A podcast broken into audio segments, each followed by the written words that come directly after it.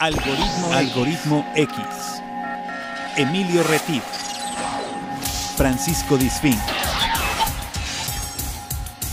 Esto es Algoritmo X. Comenzamos. ¿Qué tal? Bienvenido, buenas tardes, buenos días o buenas noches. Has llegado a Algoritmo X en un episodio más de esta versión en podcast, en plataformas digitales. Yo soy Emilio Retif, te doy la más cordial bienvenida. Te agradezco que estés por acá. Si es la primera vez, bienvenido a estas charlas desenfadadas de café sobre temas diversos. Si ya has estado antes, pues gracias, bienvenido de nuevo. Muchas gracias por someterte al yugo de estas conversaciones. Con mi compañero que está aquí junto en la ventanita junto, Francisco Disfink. ¿Cómo estás, Paco? ¿Qué tal, Emilio? Bienvenidos a un episodio más, como dices, de, de, Algoritmo X y es la primera vez que nos visita, pues adelante, pase usted y deje usted aquí eh, su, su, bagaje y nosotros le vamos a entregar otro para, a, cambio, como si fuera en base de refresco, le vamos a cambiar el bagaje cultural por uno nuevo que le tenemos aquí nuevecito de paquete.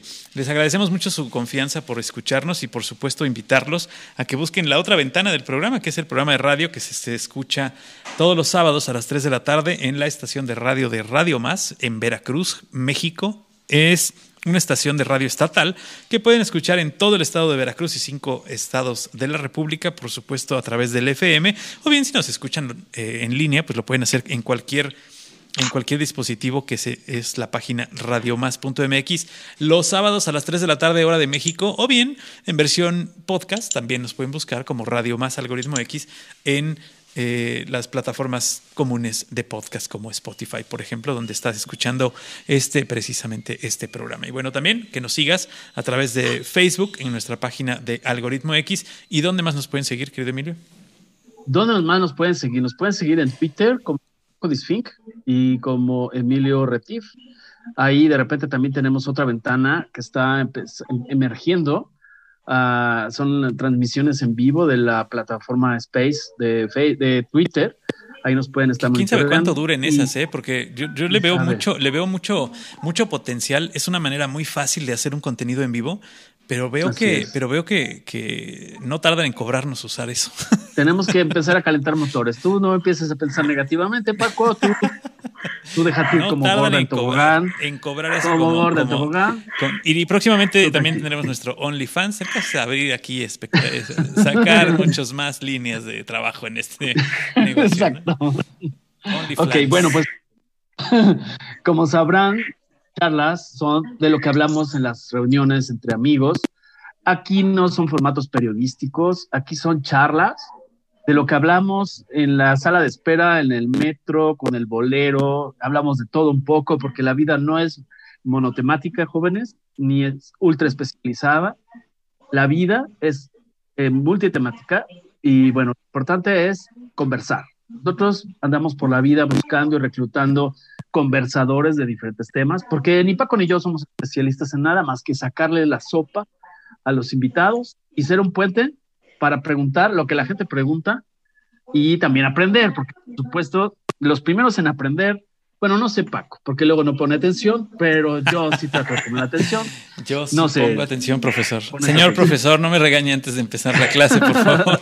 Eh, okay. este, sí pongo atención, de repente. Perfecto. No, sí pongo atención. Muy bien. Y sí, la, la, idea es, la idea es comunicar el conocimiento, llevarlo de un lado a otro y, bueno, pues entre personas crear una, una red de eh, contenidos virtuosos. Exactamente. Y vamos como abejita de flor en flor y vamos, este, ¿cómo se dice? Eh, polinizando por la vida con algunos conocimientos. Que quede claro, no venimos a convencer a nadie. Tal vez puedes reforzar tu creencia, tal vez la mantengas, o tal vez puerta y digas, ah, mira, en este pasillo hay otra puerta, voy a asomarme y voy a investigar en un libro, una segunda fuente. Ah, es Esa es la idea, ¿no, Paco? O tal vez no se escuchan y dicen este par de locos que, pues, que los volveré a escuchar en mi vida, ¿no? Eso también se vale. Bueno, pero ahí nos siendo nuestra audiencia poquito a poco en este podcast. Nos escuchan en cuántos países, Paco? 54 en, países ya. Oye, oye usted, entonces no estamos tan, tan dados al catre. Es ¿no? correcto. Vamos, Así es. Nuestros invitados aquí le dan lustre mientras nosotros andamos de preguntones por la vida. ¿Y de qué vamos a hablar hoy? Vamos a hablar hoy de un tema eh, donde tal vez haya tres grupos principales de gente. Uno que esté convencido de ello, porque ya lo ha vivido, porque conoce a alguien que lo ha vivido y lo ha experimentado, quizá. El otro puede haber un grupo de escépticos que no tiene la información necesaria, aunque haya escuchado la palabra, el concepto, pero pues anda por ahí escéptico, ¿no? O se mantiene como que con signo de interrogación. Y también, como todo en la vida, sobre todo en redes sociales, pues habrá gente pues que esté en contra radicalmente y quizá uno de esos grupos que de estar en contra del tema es porque quizá tampoco tiene la información de primera mano. No, Paco, ¿tú ves algún grupo este, diferente? O no, yo creo que sería, eh, eh, dividiéndolo en grandes grupos serían esos.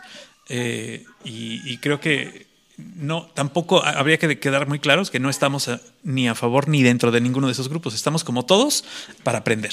¿no? Estamos, este, yo también llego, llego a este punto en donde hablamos de constelaciones familiares en ceros, ¿eh? Y vengo a, vengo a aprender. Vengo a tocar la puerta para ver si hay bolis. Así es que. Este... Exactamente. Y a veces, tal vez una palabra nos puede disparar un concepto a un cajón equivocado, porque, bueno, defendamos la constelación, pues es que es, es algo que tiene que ver seguramente por una agrupación de estrellas, ¿no? Quizá de ahí la palabra eh, nos está generando una cuestión, una confusión por la propia palabra. Em, también vamos a, hablar de que cuando surge esta corriente y cómo se da. Pero bueno, sin alargar más la introducción, queremos presentar a una querida amiga que ya lleva un buen rato en este tema. Ella es Arpana. Arpana, ¿cómo estás? Bienvenida a Algoritmo. Hola, hola, muy bien, pues muy eh, divertida escuchándolos a los dos y recordando los buenos tiempos de los amigos. Gracias ah. por, la invitación. Tenía un buen rato que no platicábamos, querida Arpana. Este, un buen rato que no, nos, que no, nos, juntábamos y la verdad es que eh, es, siempre son unas pláticas ricas, unas pláticas este, eh, muy cotorras y sobre todo eh, muy inspiradoras, muy inspiradoras este, cuando, cuando nos juntamos y hacemos estas, estas pláticas. Y precisamente de eso se trata, de tener esa libertad de crear, de, de, meternos en nuestro psique y sacar lo que tenemos dentro eh, con todo el respeto que nos merecemos y, hablar de un tema, de un tema como este que además de que pues no es nuevo, aunque la gente diga, bueno, es que es algo nuevo, o sea, no es nuevo, es nuevo tal vez para muchas personas que no lo conocían, ¿no? Este, pero, pero es un tema, es un tema eh, que, tiene muchos años eh, de investigación y que, eh, aparte de que, como decía Emilio, existen grupos que dicen una cosa y dicen otra, o que creen una cosa y creen otra, yo sí pienso que sería muy aburrido saber todo y decir, ah, yo sé la verdad de todo, ¿no? O sea, cuando nos topamos de pronto con algo en lo que no, de lo que no conocemos, también es muy aburrido decir, no, eso no lo creo porque no lo conocía. Entonces creo que hay que estar abiertos. Y esta parte me interesa, me interesa. ¿Cómo llegan a ti las constelaciones familiares?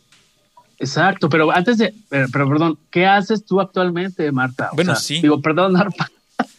Es que ya lo conocí como Marta, disculpenme ustedes. ¿Cuál es, cuál es tu, tu, bueno, cuál es tu labor ahora y cómo llegan las constelaciones a ti?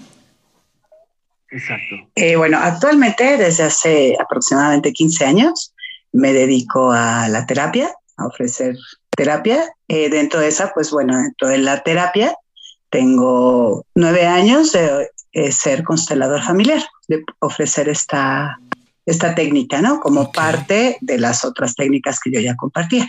Yo no soy, eh, yo no soy psicóloga, no soy psiquiátrica, no psiquiátrica, no, no soy psiquiátrica, soy terapeuta. no, no. Y bueno, pues les platico un poquito cómo, cómo llegaban las constelaciones familiares a mi vida. Eh, yo ya llevaba un ratito en, pues, en una búsqueda. Básicamente, ya en ese tiempo, cuando yo, cuando yo conozco las constelaciones, que fue muy pronto en ese camino de ver qué onda conmigo, qué es lo que estaba pasando, que yo no terminaba de sentirme como yo quería sentirme, ¿no? Básicamente mejor, más pues más presente, con menos neurosis, eh, inclusive con menos lucha, ¿no? O sea, como que estaba pasando por un momento difícil de mi vida y eh, estaba yo ya en el camino de la meditación y de hacer talleres bajo otra estructura. Y de pronto, bueno, pues en este mismo grupo de meditación me invitan porque había una persona que iba a hacer una constelación familiar para una amiga y me invitan a que asista. Y sí, pues básicamente mi experiencia siendo parte de esa constelación de esta amiga, sí fue algo como muy loco. Esa sería la, la experiencia primera, fue como algo rarísimo que viví, que dije, órale, aquí todos ya tenían su guion, ya parece que todos sabían lo que tenían que hacer.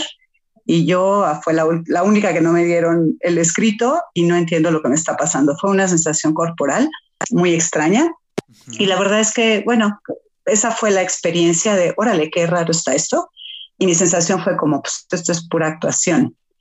Pero eh, esas cosas raras que pasan en la vida, eh, resulta que la terapeuta que estaba impartiendo las constelaciones tuvo un poco más de tiempo libre.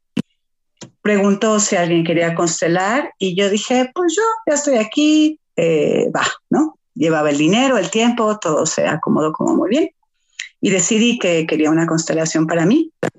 Y sí fue otra experiencia muy diferente. No entendí con mi mente qué es lo que estaba sucediendo.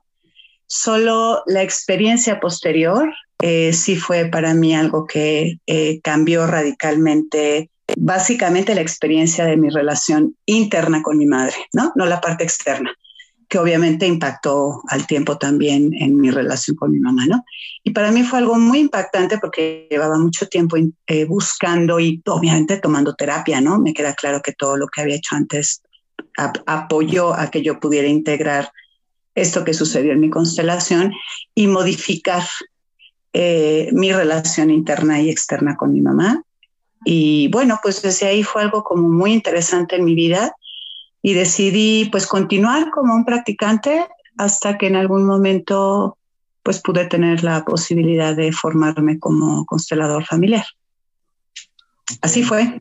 Así fue, perfecto. A ver, vamos a ir tratando de explicar o tratando de entender eh, para los que no sabemos lo suficiente en el tema. O sea, si la gente busca en internet eh, el tema de constelaciones familiares, pues van a encontrar una serie de definiciones, pero aquí con, la ayuda de Arpana seguramente nos va a quedar un poco más claro, ¿no? Eh, en el sentido de esta disciplina eh, surge a partir de una mezcla de, es lo que yo encontré haciendo mi tarea un poco, una serie de temas como que combinan un poco el psicoanálisis, la terapia gestalt, ¿no? Eh, según la información que yo encontré, habla de la terapia primal, que si buscamos terapia primal, vamos a ver que tiene que ver con nuestra primera infancia, quizá algunos temas eh, que nos duelan, que estemos cargando.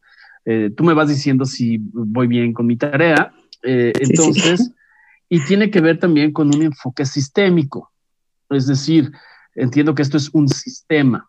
No sé si nos quieras explicar un poquito mejor que yo, este, cómo, cómo funciona este tema, para entenderlo, porque no es, si no se va a entender lo que seguramente mucha gente piensa, es magia, ¿no? Así como de la nada me conecto a Bluetooth y me pongo a constelar, ¿no? Entonces, a ver, platícame un poco. Sí, sí, porque si no, de repente ahí es donde el escepticismo. A ver, cuéntanos un poquito, por favor. Sí, eh, es una, como bien lo, lo, estudiaste, mi queridísimo amigo, eh, tuvo, ha tenido desde que llegó esta metodología, ¿no? Desde que Bert Hellinger, que es el creador de las constelaciones familiares, las trae como ya un proceso para todos, ha tenido un montón de cambios, ¿no? Un montón de evolución. Sí, justamente lo que tú dices, por ejemplo, el psicoanálisis formó parte de la primera, de la primera formación, ¿no? De lo primero que descubrió Hellinger. Eh, Inclusive solamente era algo que él permitía que fuera em, estudiado por psicólogos y por psiquiatras. Con el paso del tiempo, como todo en el ser humano, la evolución que él mismo tuvo al ir experimentando la técnica, al irla compartiendo, pues se dio cuenta que había cosas que quedaban fuera del contexto y empezó a unir otras metodologías. ¿no? Entonces, digamos, ¿cómo es ahora eh, el proceso dentro de la base, ¿no? dentro de la base de, qué fundamenta, ¿no? qué es lo que un constelador tiene que estudiar para poder ofrecer las constelaciones, ¿no? Desde esta parte como quitándole la magia justamente lo que dices, ¿no? Bueno, pues sí, esto es una terapia que, está fundamentada en la terapia gestal, en la programación neurolingüística, en la hipnoterapia, en el trabajo primal, manejo de grupos, análisis transaccional, em, déjame ver, meditación. Esto, todo esto, digamos, es el fundamento que hace la metodología de las constelaciones para que todas estas herramientas terapéuticas el constelador las ponga a la disposición de la persona que quiere eh, hacer una, hacerse una constelación familiar. Ahora, hay algo bien interesante, tomo un poquito lo que decías, ¿no? Desde este concepto de qué significa una constelación, pues lo vemos a veces como algo que tiene que ver con, con las estrellas, ¿no? Aquí es algo muy interesante que fue un error de la traductora. Eh, ah, okay en realidad significa configuración, una configuración familiar. Pero, eh, bueno, la traductora entendió esta palabra, la tradujo como constelación. Hellinger obviamente no entendió la palabra, que significaba otra cosa de lo que él había dicho. Y eh, durante un tiempo, pues se estuvo diciendo, ella siguió diciendo que era una constelación hasta que Hellinger se enteró y decidió dejar como ya la gente lo había entendido, ¿no? Que era una constelación, pero básicamente es una configuración familiar. Y sí, también está basada en la terapia sistémica. Ok. Eso a ver si nos quieras explicar con manzanitas, porque tal vez yo lo expliqué muy burdo, el tema del sistémico. ¿Qué es algo sistémico? ¿Qué significa algo sistémico? Bueno, mira, ¿qué significa algo sistémico? Em, todo pertenece a un sistema, ¿no? O sea, existe el sistema eh, familiar de los cuales todos los individuos que nacemos en esa, en esa familia, que no nada más es la familia de mi papá y de mi mamá, sino pues todos los que me anteceden, ¿no? Eso es un sistema, igual que existe el sistema familiar, el sistema solar, el sistema nervioso, el sistema circulatorio, o sea, todo es un, si lo vemos desde esta forma como amplia, pues todo tiene un sistema, ¿no? Todo pertenece, no somos individuos así nada más como, como a mí me gusta decirlo, ¿no? No es como que de pronto surge una, palomita de maíz y Arpana viene así, ¡poc! ¿no? Aparece en el universo. Eh, ¿no? Ya estoy aquí. Exacto, por generación espontánea.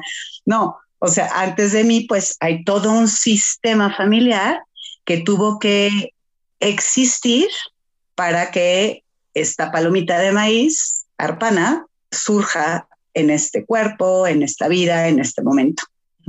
todo es, toda esa parte sistémica, pues bueno, tiene una implicación en mi vida. Y lo explico a ver un poquito como yo lo he ido entendiendo y comprendiendo. Y me parece como que tiene un poco de lógica dar esta pues sí, como esta claridad a las personas que a lo mejor, como decían ustedes al inicio, ¿no? O no tienen idea o tienen idea, pero no se queda como muy claro. No nos cuesta trabajo entender por qué tenemos el color de ojos que tenemos, la piel que tenemos, em, la religión que profesamos, si es que tenemos alguna religión, mm, inclusive a veces hasta la profesión, ah, pues porque mi papá es abogado, pues si es que yo voy a ser abogado, ¿no? ¿No? Hasta el acento, ¿no? Exacto, exacto. La forma de hablar, los ademanes, ¿no? La manera en la que, que de repente hasta las frases se van como heredando, ¿no? no sé si les ha pasado que de repente pues no conociste a tu abuela, por ejemplo, en mi caso, no conocí a mis abuelos. Y bueno, pues de repente alguien me dice, es que tienes los mismos pómulos de tu abuela. Claro, pues sí, pues sí es mi abuela, ¿no? Claro. de ahí vengo. Como que esta parte física, la genética, no nos cuesta trabajo entender que pues tenemos parecidos a nuestros ancestros, ¿no? A los que venimos. Pero lo que sí nos cuesta a veces trabajo creer o vivirlo más que creer, sino también tomarlo en cuenta, es que dentro de toda esa similitud, pues también si somos católicos o somos judíos o que sea, es porque también es, lo traemos de atrás, es una tradición, es un patrón, ¿no? Traemos creencias y también traemos una carga genética, ¿no? Un ADN que, que viene pues en las memorias de todas estas generaciones y hay mucha similitud en lo que vino antes que yo, ¿no? En esto que en los en las constelaciones llamamos específicamente los los antepasados, ¿no? Nuestros ancestros, que no estamos hablando de vidas pasadas, estamos hablando de la vida real provocada a través de muchísima gente que vino antes de nosotros. Y básicamente eso es lo que sucede en, una constelación, que traemos esas memorias y que de pronto pues entramos en conflictos eh, personales y lo trabajamos con alguna técnica terapéutica, la, llámese la que sea, que nos sentimos atraídos, y algunas se resuelven de manera, mm, no digo fácil, pero sí con el tiempo, ¿no? Con la práctica, con estar ahí.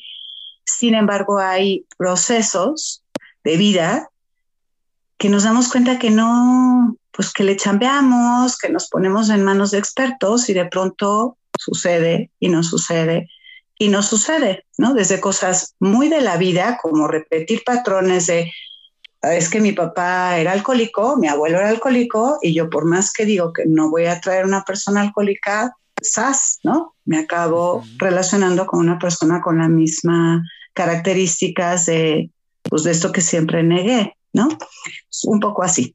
Sí, sí, sí, sí me estoy explicando. Sí, totalmente, totalmente. A ver, Paco. Sí, o sea, estás, eh, esta eh, es básicamente el reconocimiento de este pasado que a veces incluso no, como dices tú, no conocemos, no tenemos claro o, simplemente no teníamos idea de lo que está, pero que deja una huella, deja una huella dentro de nosotros por, por, por ser parte de esta, de esta familia. O sea, eh, no quiere. a mí me ha pasado que, hay quien dice, es que eres igual a no sé quién que en mi vida he visto, en mi vida he tratado, en mi vida nada, ¿no? O sea, ni siquiera lo conozco. Y tienes esos eh, eh, ademanes o tienes la manera de hablar o el estilo o lo que sea de alguien que no conociste, pero que fue pariente tuyo hace muchos años, ¿no?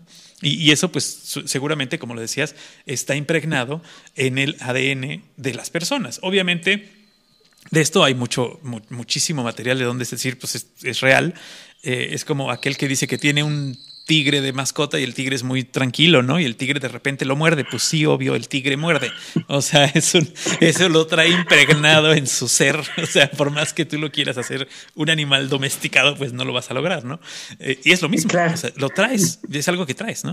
Pero que, pero que eh, ah, entiendo que con esta, con esta técnica eh, puedes entender el por qué tienes esos comportamientos o por qué tienes esos sentimientos que no sabes de dónde vienen. Sí, es mucho eh, uno de los grandes beneficios de las constelaciones familiares, ¿no?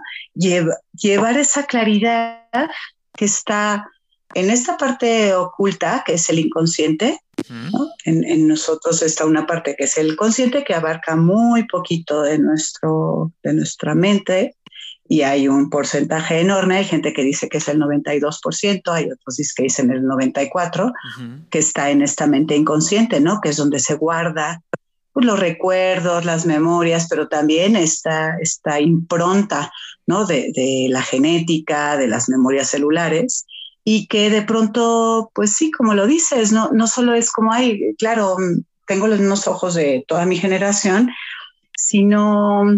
Mm, estoy repitiendo patrones, aunque conscientemente no lo quiero, no es lo que yo decido para mi vida y de pronto me pasa lo mismo, ¿no? Me doy cuenta que estoy repitiendo los patrones de personas que a veces ni conocí y lo estoy haciendo igual, ¿no? Básicamente es como la palabra interna que uno dice, lo hago igual que tú. Si tú sufriste, yo no quiero sufrir, eso es en la mente, esa es la parte evidente, yo no quiero sufrir, yo no quiero vivir la misma vida que tú, y de pronto estamos repitiendo, no una vida idéntica, pero sí básicamente la parte del dolor, del sufrimiento, de los patrones, ¿no? Y esto es lo que hace, lo que saca, sale a la luz a través de una constelación familiar. Entonces no hay magia, es, son esas imágenes inconscientes que se hacen evidentes en la representación de una constelación familiar. Claro. Fíjate que ahorita que nos explicabas el tema de, que la palabra en español, constelaciones, quizá provenía de un error de traducción que se mantuvo, que se refería a, algo en cuanto a sistemas o en cuanto a la configuración de los elementos de un sistema. Pero fíjate que eh, empecé a asociarlo. Paco, no sé si recordarás la charla que tuvimos en radio con Alfredo Quiñones, neurocirujano, sí. que nos narró una parte, en una parte de la conversación, el doctor Q nos dijo, es que cuando yo era niño, mi abuelo me enseñó a observar las estrellas. Y cuando él empezó a recordar esa situación, lo, lo asoció con la manera en que, cómo esa constelación se hacía un símil con la sinapsis cerebral, ¿no? Entonces decía que era muy parecido el sistema del cerebro con el sistema de las constelaciones, ¿no? Eh, nos lo dijo mm, de una forma bien interesante y muy sencilla a la vez, a pesar de que es una eminencia en la parte de neurocirugía.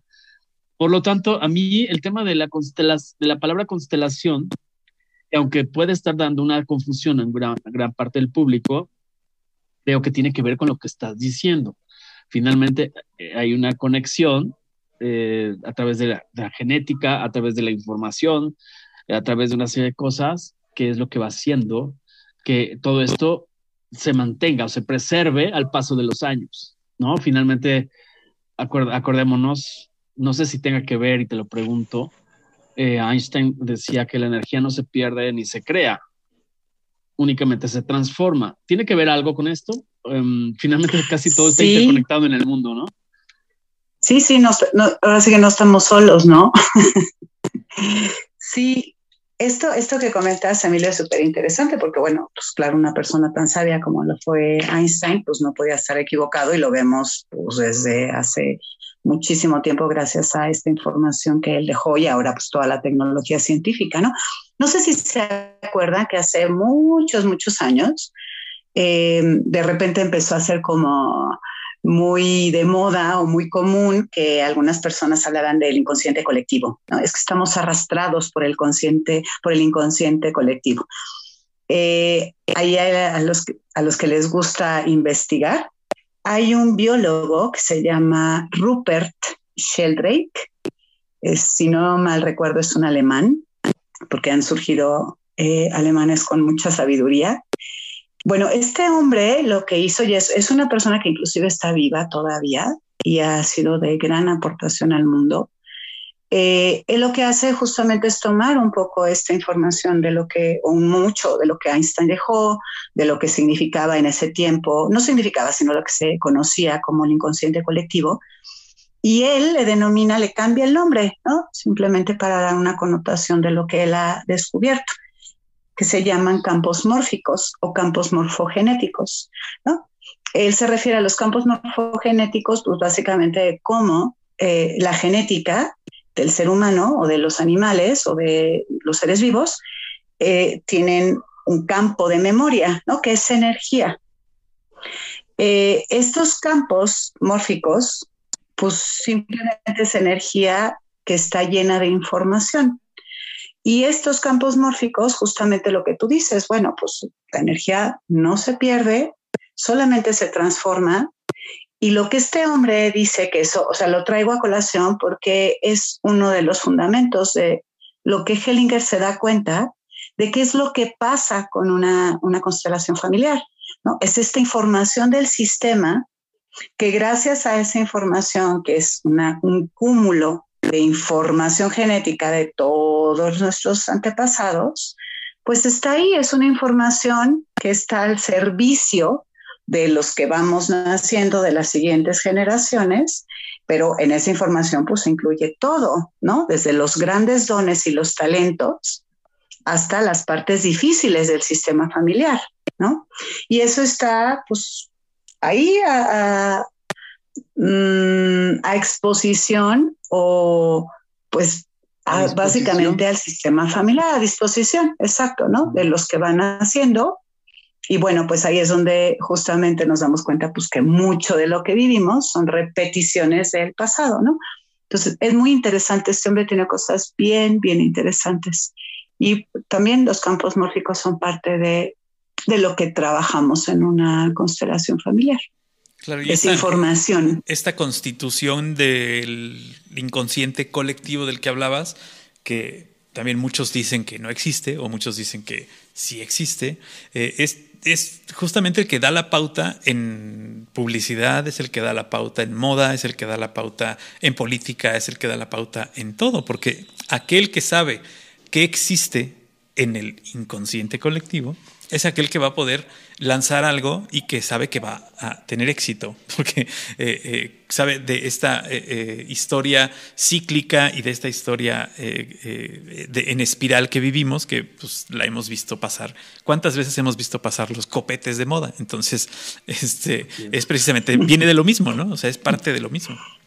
De hecho, en uno de los primeros episodios, para quienes quieran buscar información de este podcast, no recuerdo la fecha, pero hablamos de los arquetipos y uno de los autores que habló justamente de ese inconsciente colectivo es Carl Jung. Es correcto. Entonces, habla de la luz y de la sombra.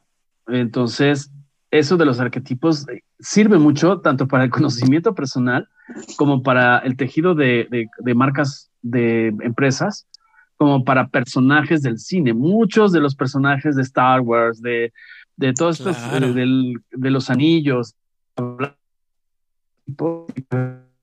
colectivo que ha existido desde el inicio de la, humedad, de la humanidad, no de la humedad, de la humanidad, y que nadie ha tenido que... Ahí está, ¿no, Marta? Claro. Digo, perdonar para ellos. Claro, sí. Marta, disculpen ustedes, es que así Tú dime, tú dime, Marta, no te preocupes, no pasa nada. eh, sí, eso es súper interesante porque esto que dice justamente eh, Francisco, ¿no? Como o sea, hay gente que cree gente que no cree. Pero ese es el libre albedrío, ¿no? De cada individuo decir, pues yo no creo. Bueno, es que hay cosas que, que van más allá de una creencia y es, es, a veces hay cosas que, y ya, ¿no? No es, puedo, puedo decidir no creer, iré totalmente en contra de toda una evolución, ¿no? Respecto a este asunto del, del inconsciente colectivo, o decidir, pues, no sé, irte por quién sabe qué lado y pensar que toda la información inclusive que tenemos, pues no se regalada así nada más por la pena. Ahorita que los escuchaba, se me ocurre una imagen, ¿no?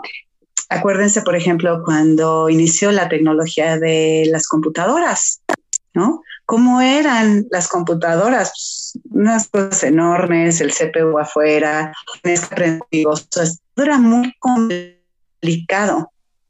¿No? Era complicado. Ahora, pues gracias a todo eso que sucedió, bueno, que si para ti, para ti Francisco, para ti Emilio, para mí es más fácil, ¿qué pasa? Lo decimos con los bebés.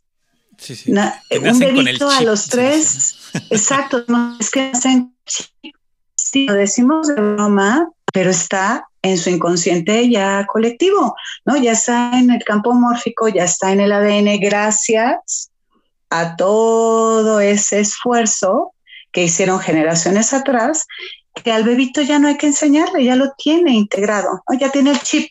Y les es, estas generaciones nuevas les es facilísimo poder eh, asociarse y relacionarse con el Internet y son súper increíbles, ¿no?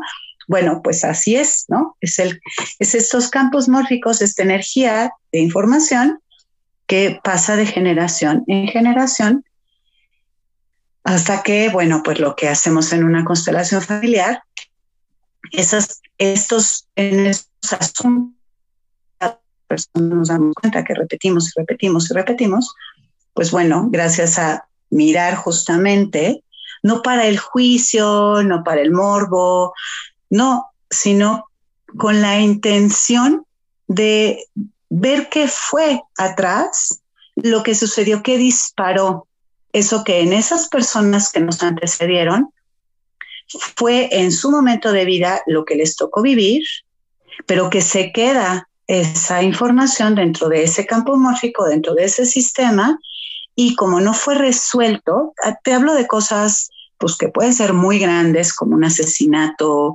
como un fraude, ¿no?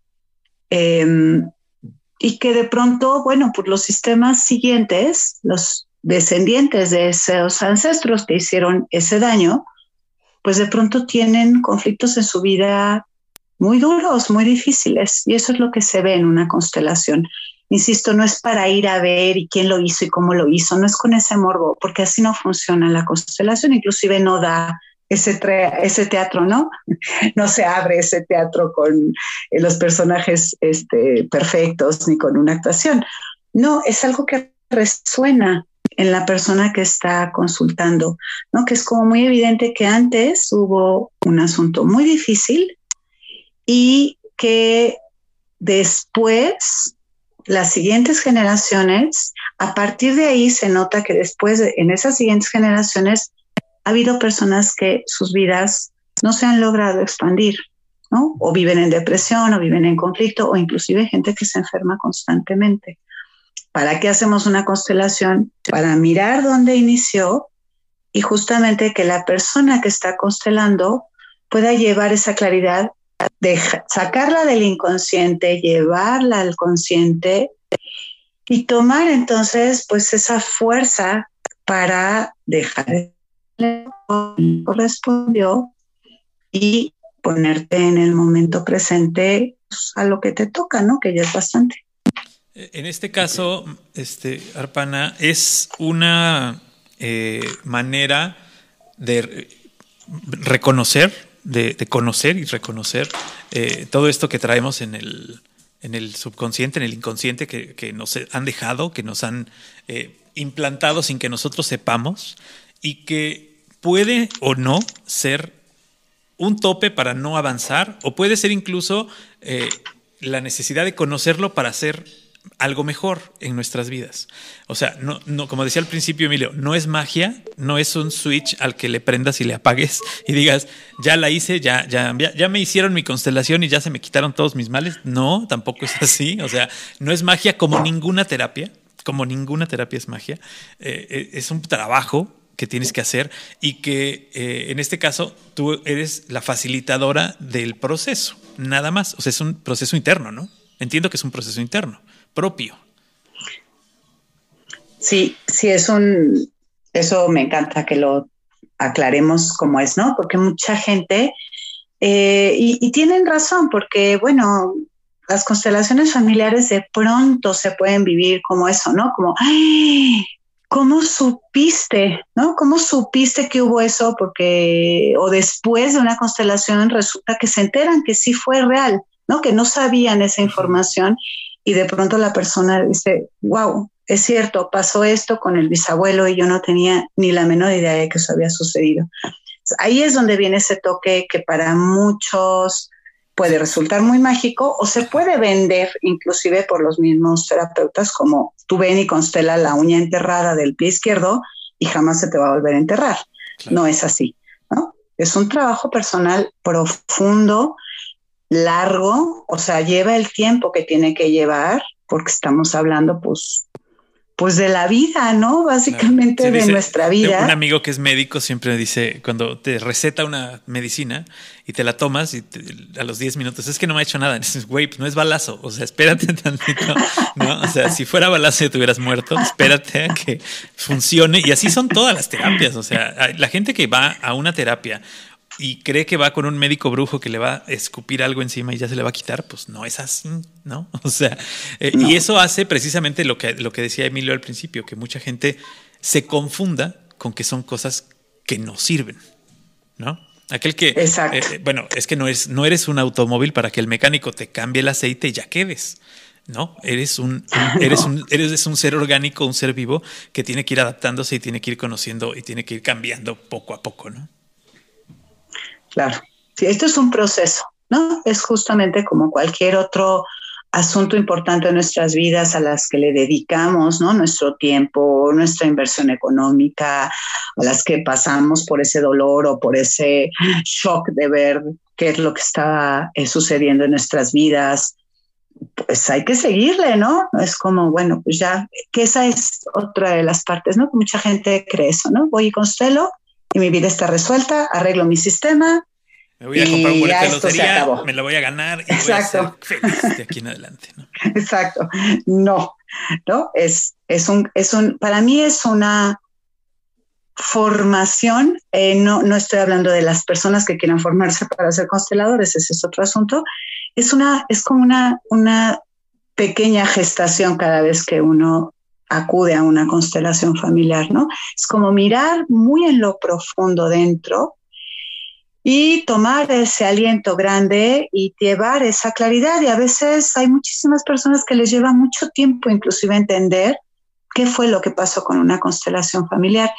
Y tomo como fundamento esto que decías, Emilio, de lo de la psicoterapia, ¿no? Del psicoanálisis, perdón. Las constelaciones familiares dentro de todo este proceso que han ido evolucionando muchos años atrás, eh, el psicodrama era parte de la constelación familiar. ¿no? Las, las, personas que estaban ahí hablaban, decían mucho lo que sucedía y no, pues es que yo creo que tú deberías de decirle a tu mamá que la amas porque yo siendo tu mamá me sentí Y, ¿no? Era eso, un psicodrama. Había muchísimas emociones desbordadas, las personas estábamos en ese proceso y así fue porque fue necesario, ¿no? Igual que las computadoras, vivir todo ese proceso y ese dolor y ese derrame de emociones hasta que, bueno, pues han ido evolucionando y ahora básicamente las constelaciones suceden la mayor parte en silencio. El tema de la constelación es un tema muy específico, muy concreto, y una vez que el tema está dicho, no se necesita saber la historia de la persona, ni de dónde empezó, ni lo que siente, ni su niñez. No, es algo que en su vida presente le está sucediendo y en silencio, en este estado de vacío de meditación, donde no hay un análisis de lo que está sucediendo, la constelación da la información a través de, pues, de lo que para esa persona es importante entender a un nivel que no es muy mental, ¿no?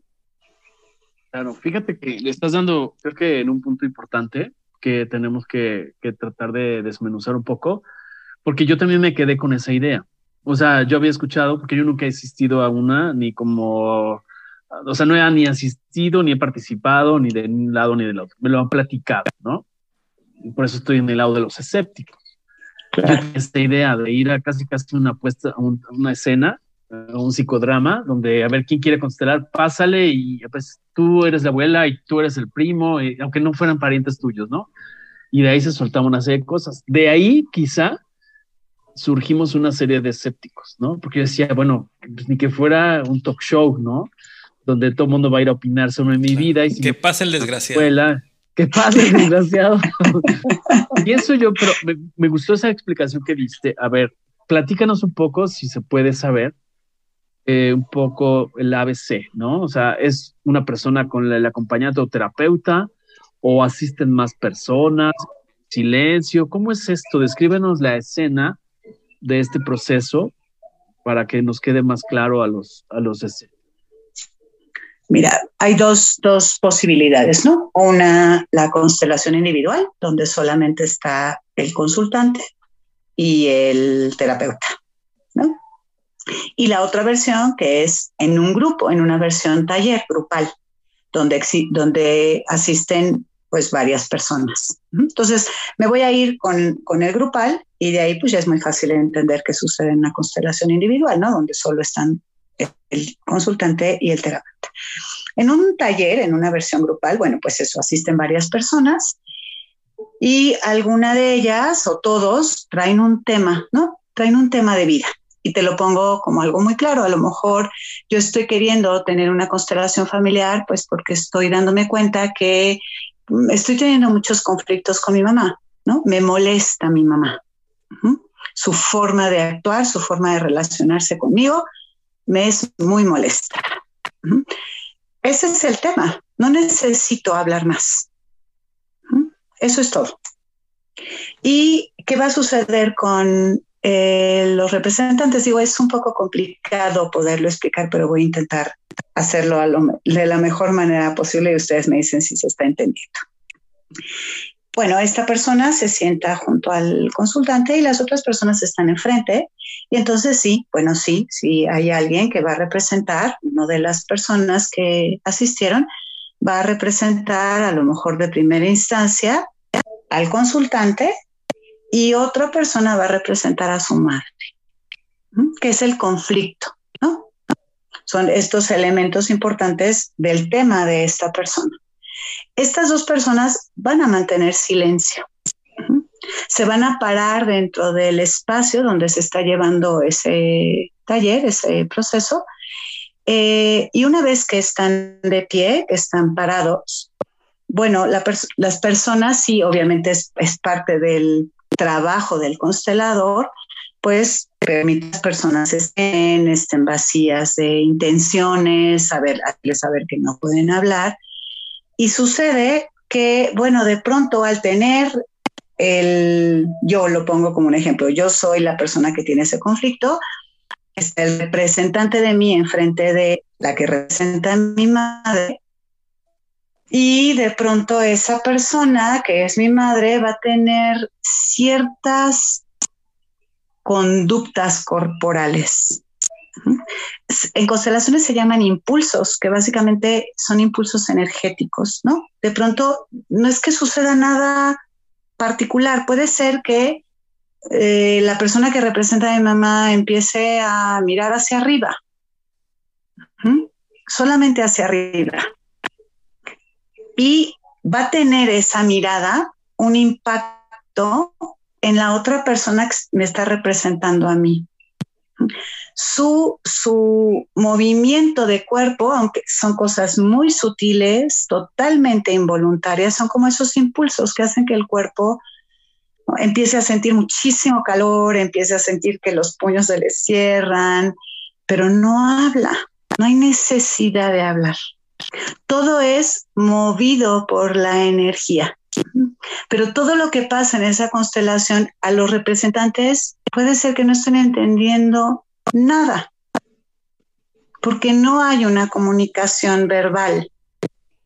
Pero el consultante, claro, le va a empezar a hacer sentido. La mamá mirando hacia arriba y como tal vez en ese solo movimiento entiende o hacia dónde está mirando la mamá o cuál es el pasado que, en el que su mamá está experimentando.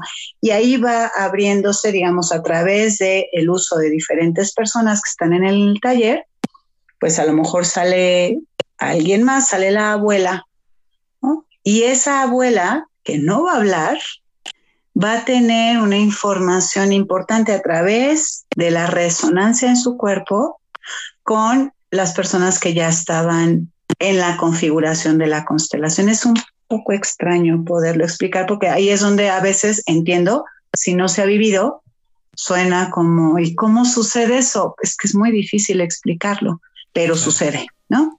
Sí, sí, sí, sí, sí más o menos. Entiendo, entiendo perfectamente que, la, la, complejidad de explicar algo que necesitas sentir eh, es básicamente es imposible que yo te pueda decir qué estoy sintiendo y que eh, pueda entender lo que está sintiendo otra persona. Todavía es mucho más difícil. Entonces, pero entiendo aquí que eh, es un proceso que inicia en el, en el evento de la constelación, pero que es solamente, ese es solamente el inicio. Y de ahí en adelante es un trabajo del yo, ¿no? Eso es lo que estoy entendiendo. ¿Sí lo estoy entendiendo bien o ya me perdí? no, sí, o sea, sí, obviamente, ¿no? Ese, es, ese también vuelve a ser como algo súper importante, que ahí es donde eh, podemos quitar una vez más esta idea de que es mágico, ¿no? Claro, la constelación va a mostrar el, conflicto del momento presente, eh, de dónde surge este conflicto del cual yo no puedo salir o me siento muy atrapado y una vez que la constelación termina, o sea, da este, este movimiento de sanación o de resolución, que no siempre tiene que ser un final feliz, ¿no? Que eso también era algo que sucedía en las constelaciones familiares, que el terapeuta siempre buscaba, pues que todos se fueran bien felices, ¿no? Cosa que normalmente no pues sucedía, pero era manipulado, ¿no? Exacto. Eh, a veces ese movimiento de sanación o de solución nada más es una toma de conciencia muy grande para la persona, pero que para que eso que muestra una constelación, pues se requiere justo que la persona tenga la, mm, pues ni siquiera no tiene nada que ver ni con habilidad, más bien tiene que ver con la sensibilidad y la voluntad de continuar con eso que una constelación muestra. Es como las terapias de, de un psicólogo, de cualquier corriente, o sea, mucho tiene que ver con, hay una palabra que usan que se llama elaborar. O sea, quizá en la sesión trabajé tal cosa, platiqué, dibujé, canté, bailé, dependiendo de la corriente, y durante los días subsecuentes o, subsecuentes o las semanas, quizá meses, me va a empezar a, hacer sentido las cosas. ¿Es, ¿Es, eso un poco el proceso? O sea, no es durante la sesión donde hay, sí, chim pum pam, tortillas papas, y aquí ya se resolvió, y aquí ya conectaron todos, y ya nos vamos cada quien con su golpe, ¿no? Sino creo que es un tema de elaborar y decir, ah, ok, esto fue lo que sucedió, y que te haga sentido a ti. Y además, esa es pregunta también, Marta, el sentido de, también creo que hay que asumir parte del el trabajo de cada persona. O sea, no todo va a ser culpa de mi tatarabuelo, quizá alguna referencia en cuanto a energía, pero también cuenta mi voluntad, también cuenta mi pensamiento y decir, ok, ya entendí, esto es de este costal, este y esto es lo que yo tengo que trabajar. ¿Te entiendo bien que va por ahí? Sí, claro, porque esto requiere de, pues de la responsabilidad del adulto que ya somos ahora, ¿no? De dejar un, o sea, a través de lo que muestra la constelación, sí, va a haber un movimiento energético también en la persona que constela, ¿no? No solo el darse cuenta, sino también, ay, ¿no? Es como este respiro que dices, oh, ok, eso sucedió, pero ok, puedo ponerme ahora en mi vida, pero eso requiere de, de la voluntad y la responsabilidad de tomar cartas en el asunto en tu vida presente, en responsabilizarte por lo que estás experimentando en tu vida y obviamente traer la información que tu constelación te, dio. Les voy a poner un ejemplo, a ver, creo que ahí puedo como ser un poquito más claro. Algo bien común que creo que la mayoría de los seres humanos hemos vivido. Eh, el orden, el orden en nuestra familia. Sí, ok, sí, yo sé, me queda clarísimo desde mi mente que mi mamá es mi mamá, que mi papá es mi papá, que les debo la vida, que son los papás que me tocaron, que bueno, a veces me molesto con ellos, en fin, todo esto que sucede a nivel mental y que lo tengo clarísimo. Bueno, normalmente los hijos, justamente por este, esta primera infancia y también porque venimos de un sistema con ciertas características, hablo de la latina, ¿no? A las mamás normalmente pues se les, ¿qué se nos dice? Pues que el rol de ser madre pues nunca se acaba, eh, que es el sacrificio, ¿no? Los hijos van primero, mm, tú ya no tienes vida una vez que das a luz. Ah, ok, eso suena bastante típico, ¿no? Hasta se siente bien, hasta se siente bien saber que uno se está sacrificando y que los hijos son primero y que si hay un pan, pues se los das a ellos. Ok, eso es, esto es lo que aprendemos mucho en una cultura latina. Ok, bueno, ¿Qué va a pasar eso tarde o temprano? Pues me voy a empezar a molestar con mis hijos de maneras inconscientes porque ya son grandes y quiero dedicarme a mí. Ah, pero cada vez que intento salirme de ese rol voy a sentir culpa. Cada vez que intento salirme de ese rol y dedicarme a mí y dedicar mi dinero y mi tiempo, tomar decisiones importantes, no solo va a ser frustrante para mí, sino que mis hijos también se van a enojar conmigo porque pues se supone que aquí las mujeres se dedican a sus hijos. Bueno, ¿qué va a mostrar una constelación? Por ponerles un ejemplo como un poquito más gráfico.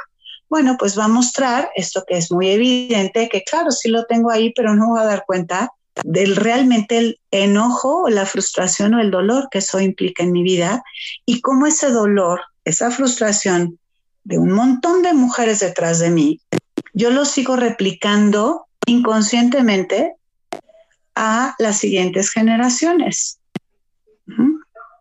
Y cuando se ve en una constelación, eso que yo estoy en un orden incorrecto.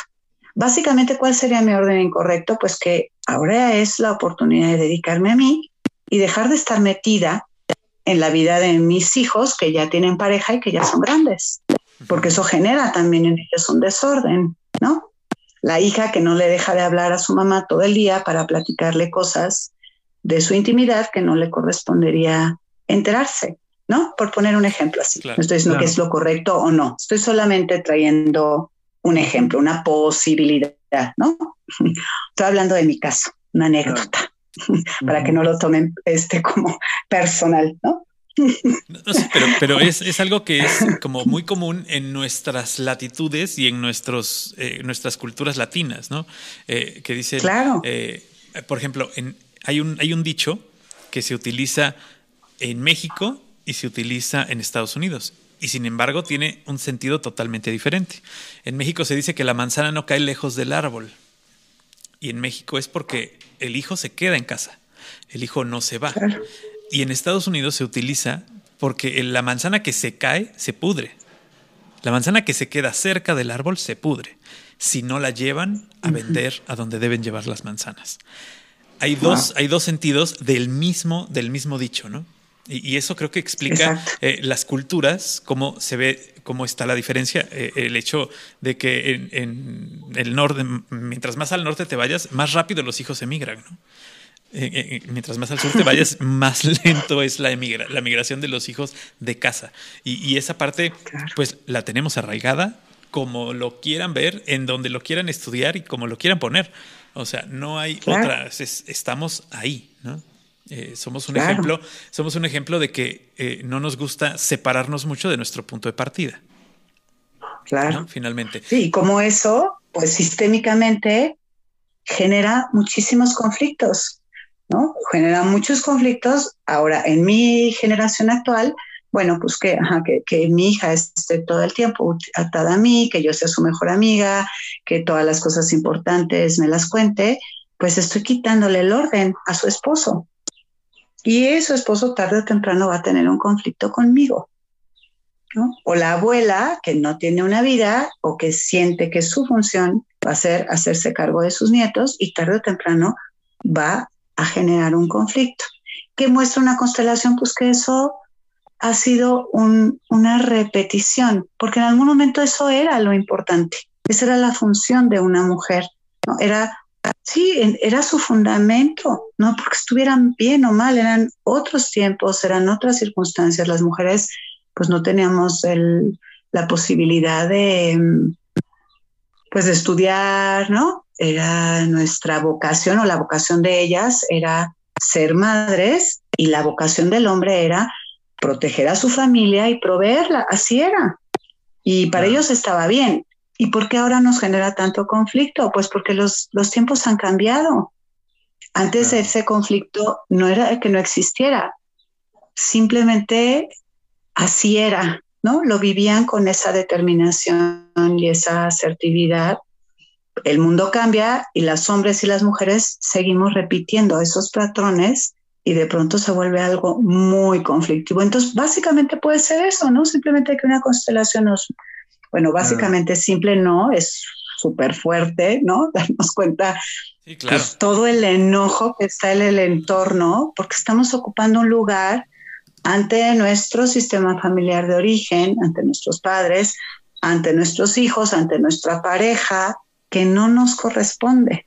Y gracias a una constelación se puede mirar eso, tomar esa realidad y decir, ah, ok, qué fuerte, ah, estoy ahora sé por qué mi yerno me ve como me ve, o se enoja como se enoja conmigo. Ah, ok. ¿no? Oye, Arpana, yo tengo una duda.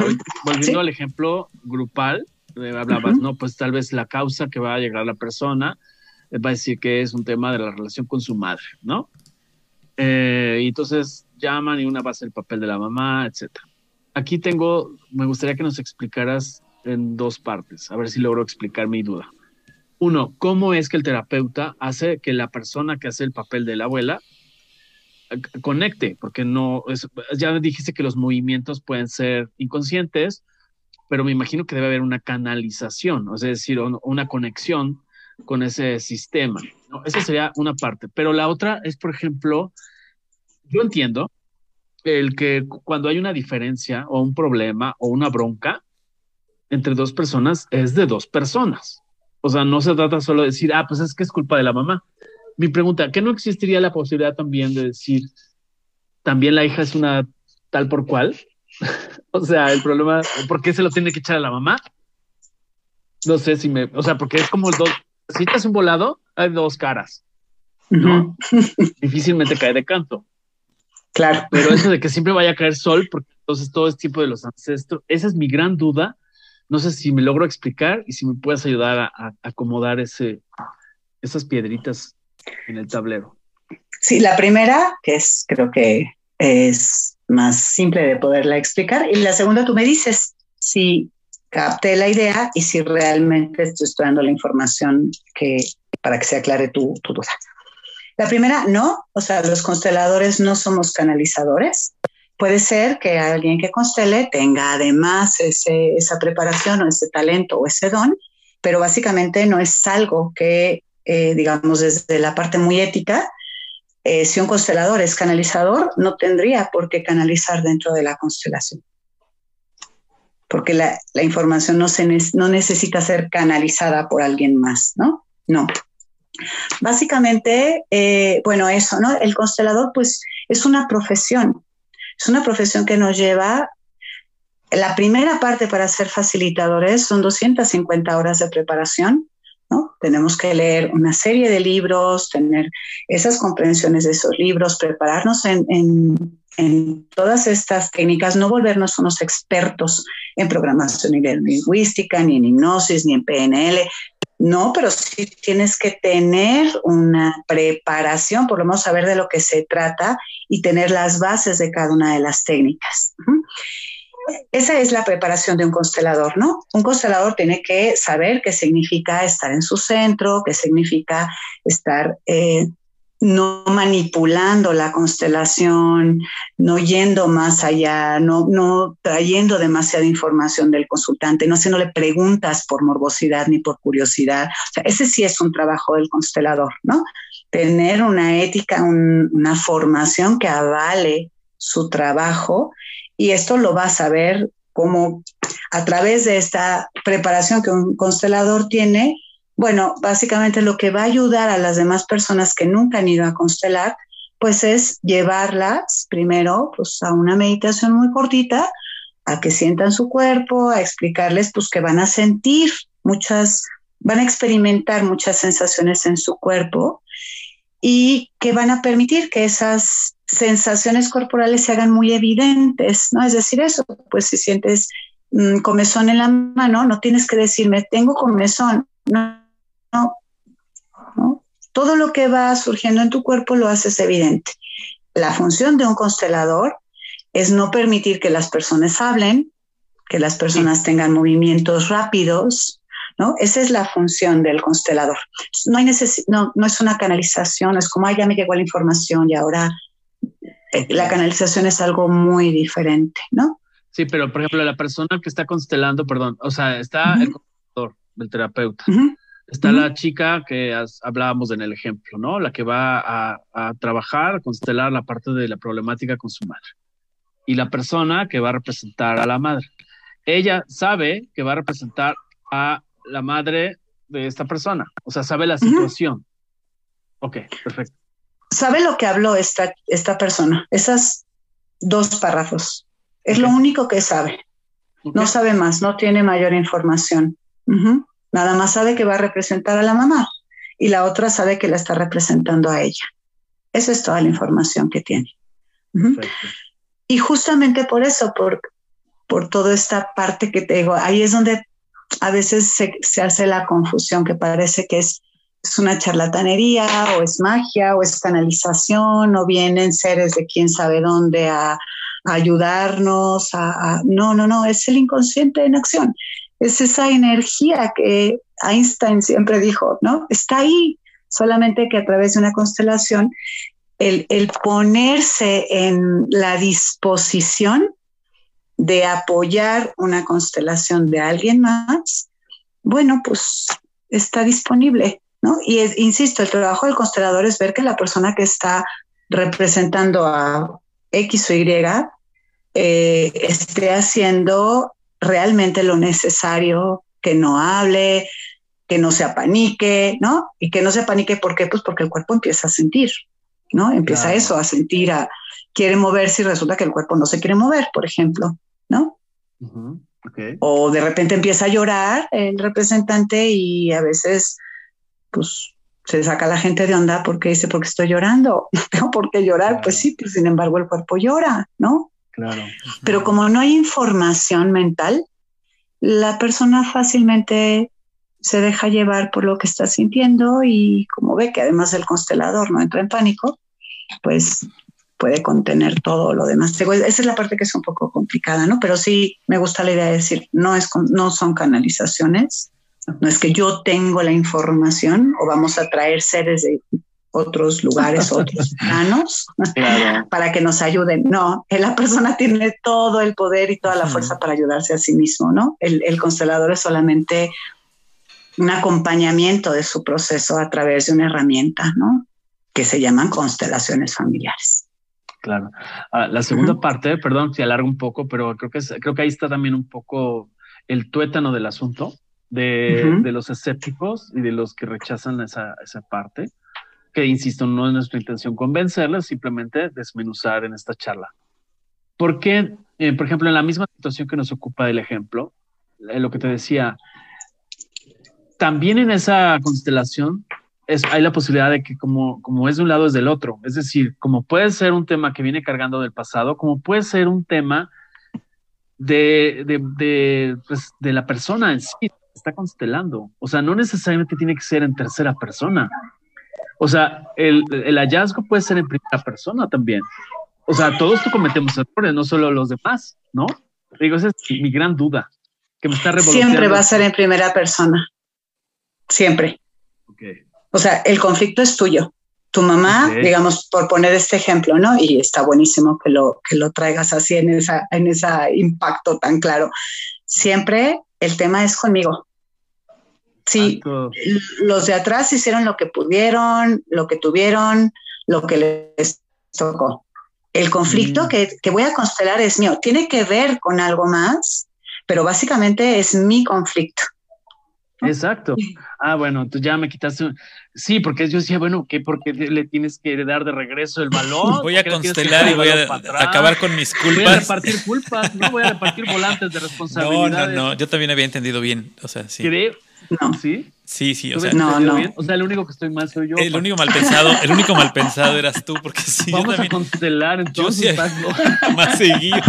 Vamos a constelar más seguido. Cada vez que te sientas culpable de algo, vamos a constelar y repartimos a todo el mundo. No, no se trata, no se trata de echar para atrás el balón. O sea, eh, ahí, ahí sí creo que a mí sí me había quedado claro que se trata de conocer el proceso de, ok, estas cosas pasaron, o sea, están ahí y, el resultado de tu problema no es de él, es tuyo. O sea, como tú tienes que lidiar con ese problema, ¿no? Pero creo que la narrativa de varias personas que hablan del tema es por eso, yo creo que lo venden así. Sí, claro. Y pues es, más un fácil, gran tema de comunicación, ¿eh? Porque es más fácil. Sí, es más fácil. Más fácil echarle y mucha gente se lo compra. Claro, pues ven aquí y te constelo y te quitas tus broncas ¿no? Sí, no cargas lo que es culpa de tus ancestros. Eh, yo escuché unas cosas que digo, ah, caray, güey. Claro. ¿No? Sí. Sí, no, no es que yo me robé el banco, o sea, fueron mis abuelos, ¿no? O sea, yo no robé el banco, fueron mis, es culpa de mis abuelos, pues no. Yo no choqué, claro. me chocaron. Me chocaron, claro. Claro.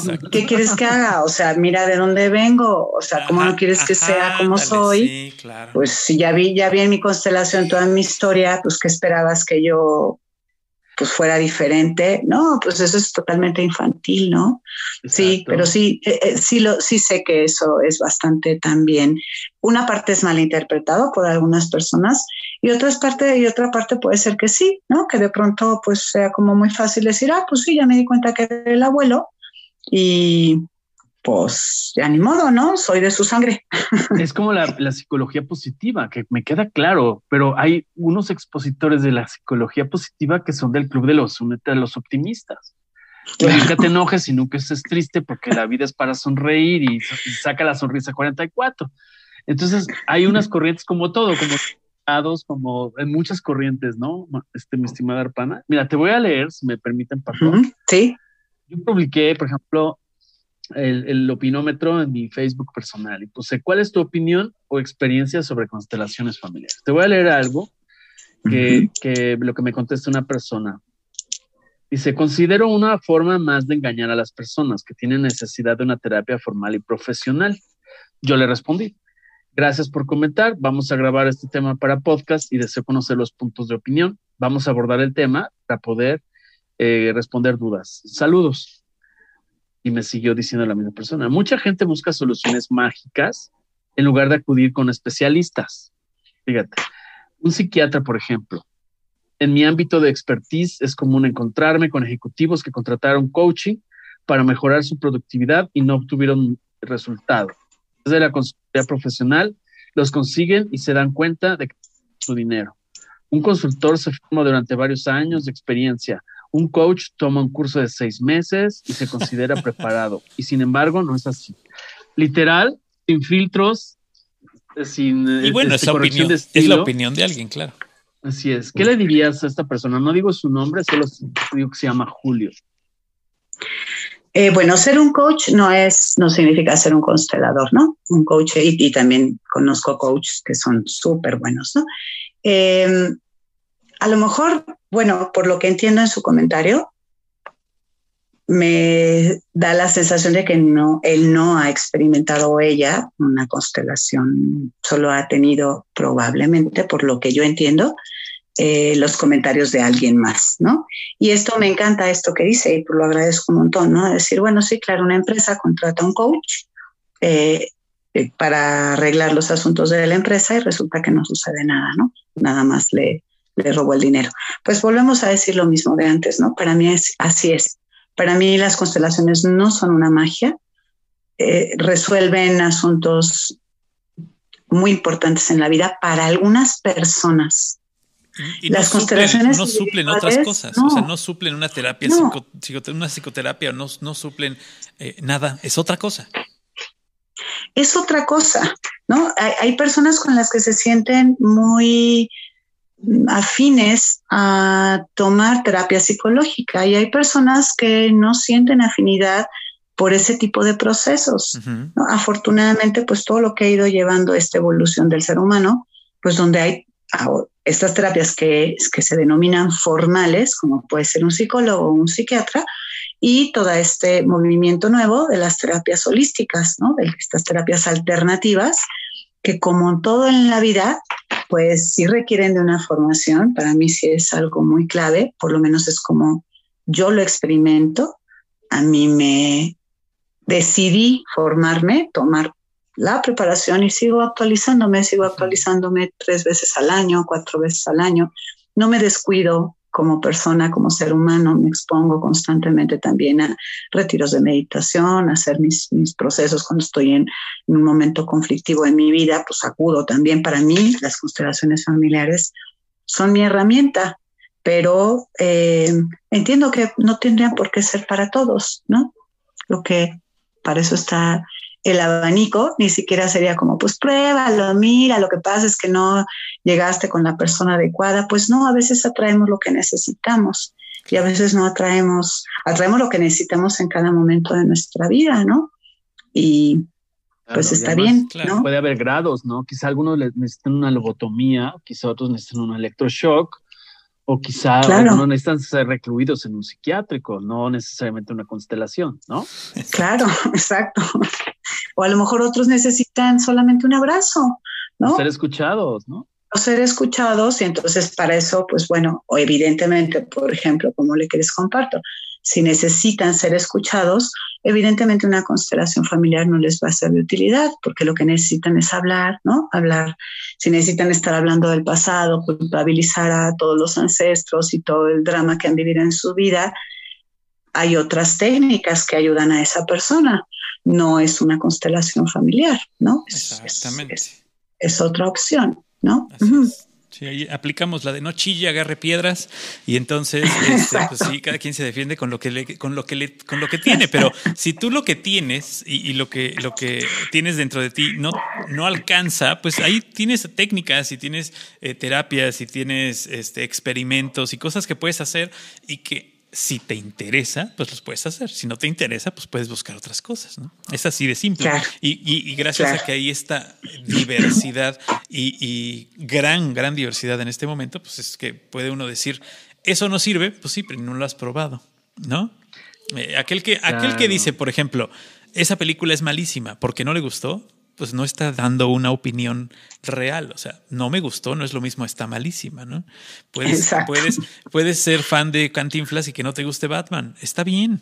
O sea, a quien le gusta Batman, tal vez no le guste Cantinflas y está bien. O sea, eh, creo que, creo que hay que tener esa apertura y estamos en un momento donde, además de que hay una gran diversidad de técnicas y de, y de, y de plataformas y de, eh, todo lo que, como le quieran llamar, eh, estamos en un momento en el que se están abriendo nuevas y se están conociendo nuevas cosas y cosas que no se sabían antes y cosas que antes se decía que no funcionaban y que ahora nos estamos dando cuenta que sí funcionaban y, viceversa, cosas que pensábamos que funcionaban, sobre todo en el, en el ámbito de la psicología, de la psicoterapia, de la educación, de la crianza de niños, ¿no? Y cada, cada, cada época va teniendo un cambio distinto y, lo ves cuando tienes un par de hijos y dices, bueno, al primero me recomendaron esto, al segundo ya, ya no, ya me recomendaron otra cosa, ¿no? Y entonces es así como experimento así nací. Entonces es así bastante raro.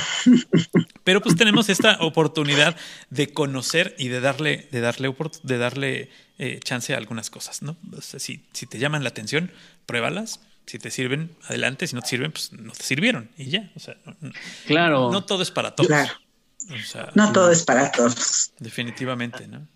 Además, Arpana, bueno, yo lo que ahorita escuchando a Paco, creo que es como, y te escuchaba a ti hace rato y una de mis hipótesis, creo que tiene que ver mucho con la semántica, el significado de las palabras.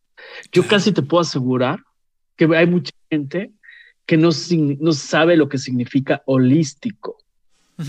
Porque nos, ah, pues me suena como a místico, ¿no? Ándale. Entonces, Sí, porque se parece, es como la gimnasia y la magnesia, ¿no? Y entonces, pues ya como que la ha hecho a la misma, al mismo costal. Y entonces ahí me dispara una serie de cosas y me va, eh, está haciendo algo que se llama arborescencia semántica. O sea, va ramificando y es igual es árbol que crece torcido, jamás su rama endereza, ¿no? Y entonces ya me, ya la clasifiqué como holístico, místico. Sí, me, me suena a, ¿no? Y entonces ya, yo en eso no creo. y entonces, oye, pero ¿qué es holístico? Ah, bueno, es integral porque habla de esto y ahí tiene que ver con estos parámetros y entonces es sistémico porque entonces es esto. Ah, ya, ya entendí, ¿no? Ya me lo explicaron con manzanitas. Creo que, y se parece como lo que decía Paco con Batman y Cantinflas, ¿no? Es decir, igual y te gusta leer, puedes leer, pero tal vez te dieron un libro equivocado. Quizá lo tuyo, lo tuyo, lo tuyo no son los poemas quizá lo tuyo, lo tuyo es la biografía. Y así, muchas disciplinas. A mí me pasó con filosofía. O sea, odié la filosofía, la llevé 10 semestres en la carrera. Yo no, ya no sabía a la hora de terminar la carrera por la filosofía. Ahorita, a mis 50 de cacho, es cuando entendí que hay una corriente o una manera de explicar la filosofía totalmente diferente. Y entonces ya oyes la palabra filosofía y se lo decía el otro día a un autor, a José Carlos Ruiz es que yo oigo filosofía y me salían ronchas, ¿no? Claro. Y ya cuando él lo explica con manzanitas, te va cambiando la percepción. No sé, ¿qué piensas? ¿Qué piensas, Arpana? Sí, sí, es definitivamente. No, yo creo que todo, todo, todo lo radical o decir que todo lo que estamos haciendo es lo mejor, pues también es totalmente infantil y absurdo, ¿no? a mí me quedan claro que en mi camino en mi vida, en mi experiencia, eh, he encontrado muchísimas cosas que han sido súper buenas, que me hayan ayudado un montón, y otras que era, ahora me queda claro que era lo que necesitaba, ¿no? Gente o procesos terapéuticos o de acompañamiento que en vez de eh, apoyarme en ese momento, pues me hicieron entrar en una crisis mucho mayor en algún otro momento, en estas partes del alberrinche, no decía, ay, fulanito, perenganito, qué malo. Ahora me queda claro que pues necesitaba vivir ese drama, ¿no? necesitaba seguirme regocijando en ese, en ese drama que traía y fue necesario. Pero nada es para todos, ¿no? Mi, mi, yo comparto esto porque a mí me sirve yo encontré las constelaciones en el camino de mi búsqueda de la vida, encontré que fueron una extraordinaria herramienta para encontrar lo que yo no había encontrado durante muchos años. No solo encontrar, como bien lo decíamos, de dónde venía, sino mirar, ¿no? Mirar qué era lo que estaba sucediendo entre mi madre y yo, que me mantenía tan distante de ella, ¿no? Con tanto mm, rechazo y darme cuenta qué es lo que había sucedido y poder tomar esa conciencia y algo que se acomodó dentro de mí, pues claro que me, me, me ayudó, me sigue ayudando y pues por eso lo comparto, ¿no? Y en mi caminar he visto de todo, ¿no? Personas que la técnica les ha ayudado muchísimo, que la terapia les ha ayudado de maneras muy importantes y personas que eso se dan cuenta que o yo no era la persona que ellos estaban buscando, porque también eso es totalmente normal, ¿no? Es totalmente válido, o que estaban esperando algo diferente que, pues que no es ese camino, ¿no? Claro. Y está bien, creo que todo está bien. Y te toca, y te toca en todo, no solamente en este tipo de terapias y en este tipo de cosas. Eh, te toca que ah, Emilio te recomienda un mecánico, por ejemplo, y vas, llevas tu coche y te lo deja peor que como estaba. Y dices, oye Emilio, pero ¿cómo me recomiendas este mecánico? No, si, no, pues es que a mí siempre me ha salido muy bueno. Bueno, pues a mí no, ¿no? Pues buscas otro mecánico, punto. O sea, no vas a decir que todos los mecánicos son malos, ¿no? O sea, vas a buscar que te resuelvan tu problema y pues si el problema lo puedes resolver, pues lo resolverás. Y, creo que, creo que eso es importante. Y lo que decía Emilio al principio y, dentro de esta parte de la confusión de las palabras, de cómo se ha presentado a lo mejor esta, y no solo esta, sino otras más terapias eh, eh, alternativas, es el hecho de que la expliquen mal y de boca en boca digan, pues no sirve, ¿no? Y digan, o sea, de que no se conozca, de que no se sepa qué es realmente, ¿no? Y, y te quedas con esa mala, mala concepción de que pues es algo que se inventó ayer Arpana en su casa en la tarde, ¿no? Pues no, o sea, no es así, ¿no? Es, es, es, es un proceso y es algo eh, eh, que se viene haciendo desde hace muchos años. Exacto, exacto. Eso es súper importante. Pasa con las frutas, a veces que no comemos nunca una fruta o una verdura por el nombre, porque no nos resuena, y ya cuando te das la oportunidad dices, oye, no estaba tan mal, no estaba tan, tan no era, no era tan desagradable, no era tan criticable consumirla, ¿no? Es un ejemplo que quizá no es de relación directa, pero pasa, la mente a veces a través de la resonancia de una palabra o a veces el nombre simplemente de una persona. ¿Cuántas veces, no, pues tal persona no la soportaba porque veía el nombre y me caía de, de, patada? Y hay, bueno, hay gente que conoces y te cae con triple patada, mortal, pero hay gente que dices, oye, pues me di la oportunidad a mí. O sea, yo pienso que eso, no le das la oportunidad a nadie más que te das la oportunidad de escuchar este podcast o no escucharlo. No sé, al que haya llegado hasta acá, igual es una sola persona. Bueno, no importa, aunque nos escuche una y, se dé la oportunidad de, o de mantener su postura y decir, sigo pensando que no, porque ya, ya tenía dudas, pero ya las despejé y sigo diciendo que no es el camino. ¿No? Claro. Es una posibilidad y hay que respetarla. Totalmente válido. Eh, y además, como lo dijimos desde el principio, no, no venimos aquí a vender nada. Entonces, este es ¿No venías a vender piñas? No, no venías a vender ya, ya, no, fíjate, ya no ando de vende piñas. no ¿Qué significa eso de vende piñas? Me, gusta la frase, pero no sé qué significa. O sea, ¿qué, ¿qué significa realmente el, el, andar de vende piñas? vamos a buscarlo.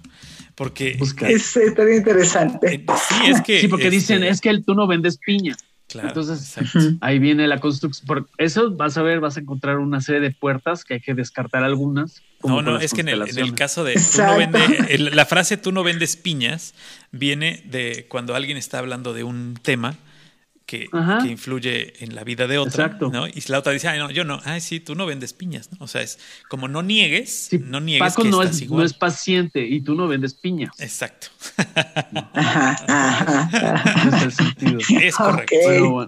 Algo que te estemos diciendo, este, algo que nos estemos omitiendo preguntarte, Arpana, em, algo que, este, que nos quieras matizar o precisar. Mm, pues mira, yo creo que eh, ahorita que pensaba en esto, ¿no? Justamente lo que decías ahorita al final, Emilio. Mm, ¿A qué sabe una manzana? Por más que a lo mejor te digo, que esta manzana sabe dulce, ¿A qué huele el huevo? la roja, ¿no? ¿A qué es? Exacto. O sea, tienes, tienes que tener la experiencia de algo que te, a lo mejor que te atrae o que has escuchado o que te llega por información o por recomendación, o inclusive a veces, bueno, vemos espíritus de repente medio rebeldes, ¿no? Que es, ah, yo sí voy a ir, ¿no? yo sí me voy a subir en esa bicicleta, yo sí voy a ir a la montaña, este, voy a ir a ver qué onda, ¿no? Quiero experimentar eso que a la gente le llama la atención, o que hay gente que dice que ir a la montaña en bicicleta es la cosa más terrible. Bueno, pues sí, a veces es necesario tener la experiencia de todo en la vida, ¿no? De decir, no, pues me gustan las manzanas, pero ya la probé y no me gustó. Y aún así puede ser que al paso del tiempo en tu vida encuentres otro puesto de, de manzanas de, en otra estación del año, con otro árbol, y pruebes esa manzana y digas, mira, esa manzana ahora me gustó, ahora me encantan las manzanas, ¿no? Creo que es, también muy padre entender que el ser humano somos bien cambiantes, ¿no? Esta necesidad de, mantenernos en una estructura como así es y así tiene que ser y así va a ser para siempre. Bueno, está bien para quien lo decida, pero yo creo que es más divertido cuando uno se abre a la posibilidad de decir. Totalmente, claro. Sí, porque hay manzanas. Y es así, y mañana soy otra persona, ¿no?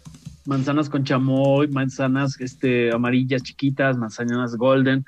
O sea, igual me imagino que hay terapeutas que quizás manejan un estilo, hacen química contigo o no hacen química contigo. En ese momento estaba yo de malas, no dormí bien, estaba deprimido, no sé, hay tantos factores, como en cualquier caso, ¿no? Claro.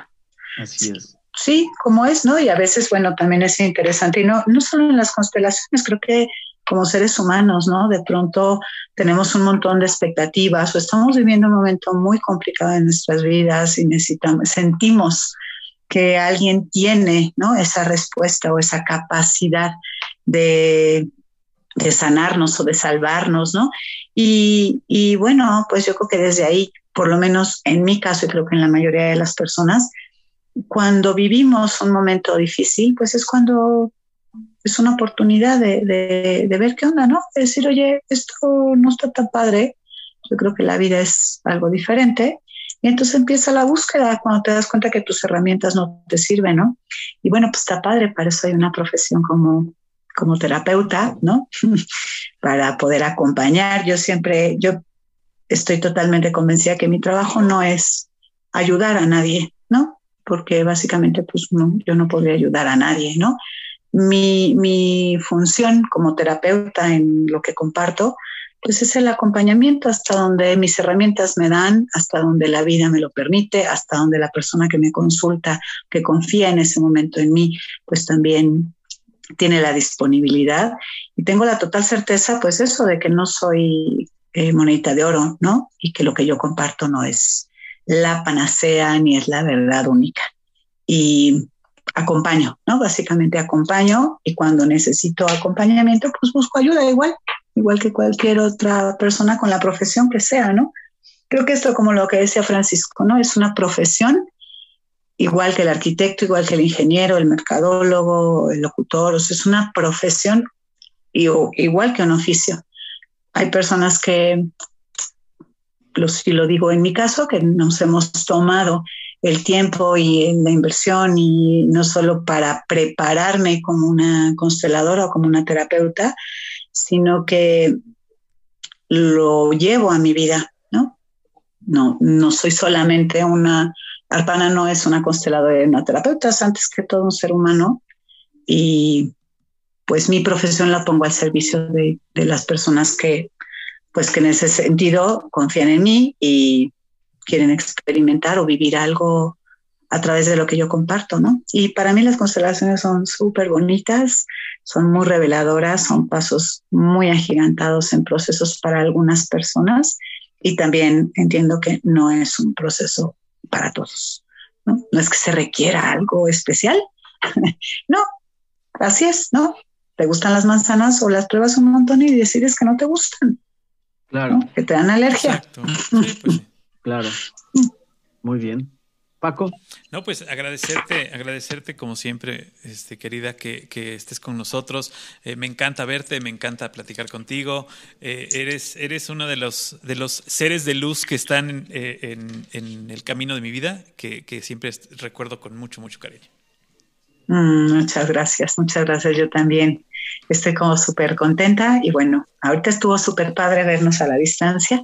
Espero que nos podamos abrazar. Sí, pronto sea real, porque eh, eh, ya tenemos que dejar atrás esta parte de la pandemia y, poner ya fechas para empezar a, volvernos a ver de cerca, a tocarnos, a sentirnos y a compartir otra vez espacios, que eso siempre fue padrísimo. Sí, sí, sí, por favor. Muchísimas gracias, de verdad, Paco. Muchas gracias, muchas gracias, Emilio. Fue súper bonito, como siempre, tener estas pláticas entre amigos de cosas interesantes y también al mismo tiempo, pues, que no es, no es nada en serio, ¿no? Es risas y bromas, eso es padrísimo. Así que gracias. Oye, ¿y tus redes sociales? Exacto, ¿dónde te pueden seguir? ¿Dónde te pueden contactar? Quien quiera, quien le interese entrar en esto, conocerlo? Mira, en Facebook estoy como Arpana eh, Sucumar, que pues no sé si lo deletreo para que lo, puedan. Sí, es Arpana, Sucumar es con K y doble A, Sucumar. Exacto, Sucumar. Exacto, ahí lo pueden. Ese es mi perfil personal y tengo una página web eh, que es Arpana Inandu y, y, arpana, y, punto com. Perfecto. Ahí intento tenerla lo más actualizada posible. Este, y bueno, pues en Instagram eh, es que también es otro, es otro, pero bueno, si se puede querer mi celular, mi número de celular, que ahí pues, es como fácil, ¿no? Ahí puede ser como, como fácil, es 2282 57 9885. Perfecto. Y bueno, pues ahí lo regresan si lo quieren copiar. Y este, eh, de verdad te agradecemos mucho que hayas prestado este tiempo con nosotros, que es lo más importante que tenemos todavía como seres humanos, el tiempo, ¿no? Lo poco que tenemos en nuestras manos. Sí, muchísimas gracias. Gracias, gracias a los dos, de verdad. Un abrazo muy grande.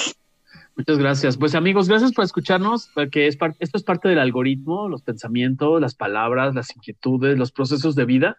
Todo forma parte de un gran sistema, de un gran algoritmo, y que a veces tenemos que reconfigurar pensamientos, emociones, situaciones a través de conversar con otras personas. Gracias por escucharnos, Paco. ¿Y qué, qué sucede con este contenido? Cuéntanos. Con este y todos los contenidos de Algoritmo X, pues que lo escuchen, lo comenten y lo compartan. Hasta la próxima. Algoritmo, Algoritmo X. Emilio Retif. Francisco Disfín. Esto fue Algoritmo X.